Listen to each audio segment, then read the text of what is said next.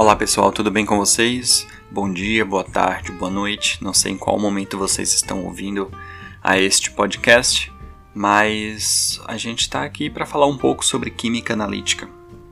E eu gostaria hoje, na verdade, de ultrapassar um pouquinho os limites do que seria conteúdo da química analítica e falar acerca do método científico. Não dá para a gente falar sobre métodos de análise, sobre avaliação química, sem pincelar ao menos o que seria o método científico, como é que funciona a ciência. E vejam, a compreensão do método científico ela é fundamental para a produção de ciência de alto nível.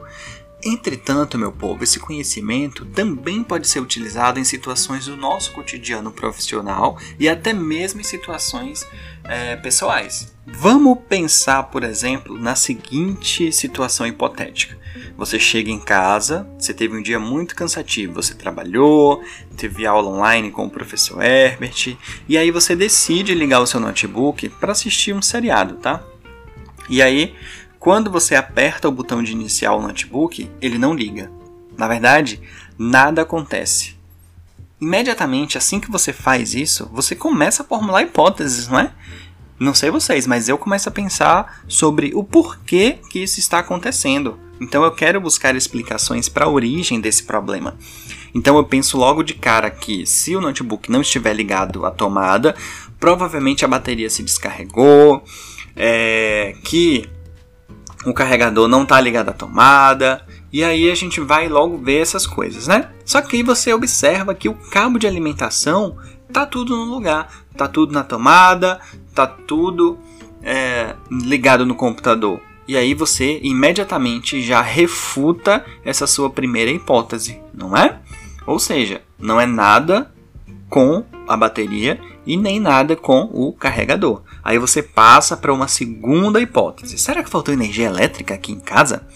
E aí, para testar essa nova hipótese que você teve, você vai no interruptor de luz, aí tenta acender a luz e observa que não há problema com energia elétrica. Então, essa sua outra segunda hipótese também já foi refutada. Veja, Pode ser um problema no seu notebook especificamente, ele pode ter queimado uma placa, enfim, isso não importa. Mas o que importa é que, mesmo você não tendo descoberto o motivo pelo qual você não conseguiu ver o seu seriado é, favorito, mas ainda assim você aplicou o método científico para tentar resolver uma situação no seu dia a dia. E isso, gente, pode ser expandido para qualquer outra área, tá bom? A gente aplica o método científico para qualquer coisa. Então a gente define desta forma o método científico como sendo um conjunto de regras básicas para realizar um experimento. Experimento este a fim de produzir um novo conhecimento ou ainda corrigir e integrar conhecimentos pré-existentes. E aí, gente, de maneira muito é, superficial, a gente pode resumir o método científico da seguinte forma: Primeiro eu faço uma pergunta, depois eu realizo uma revisão bibliográfica sobre o, este assunto que está sendo abordado, depois eu formulo uma hipótese que tenta responder a essa pergunta e aí eu realizo um experimento. Esse experimento deu certo? Ele confirma a sua hipótese? Beleza, eu aceito essa hipótese.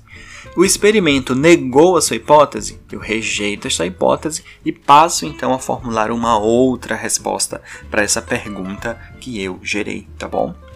Então, para que eu faça ciência, neste caso, eu preciso aplicar o método científico, que aí compreende alguns mecanismos, como por exemplo da pesquisa científica, o da coleta de dados, o da experimentação e o da discussão dos meus resultados, tá bom?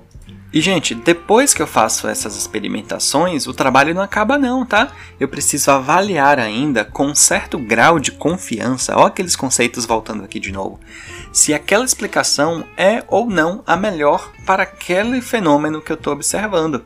Para isso, eu utilizo estatística. Por isso que a estatística é uma disciplina tão importante para todos os cursos, não só de bacharelado, mas também de licenciatura ou até mesmo cursos técnicos, porque são as ferramentas estatísticas que vão te dar respaldo matemático para que aquela sua hipótese seja considerada é, uma boa explicação para um evento natural ou não, tá bom? Galera, esse foi o nosso podcast dessa semana de Química Analítica. A gente vai continuar trabalhando este conhecimento não só no nosso momento síncrono, mas também nos materiais que eu vou deixar para vocês aqui na pré-aula, tá bom? Um grande abraço, tchau, tchau.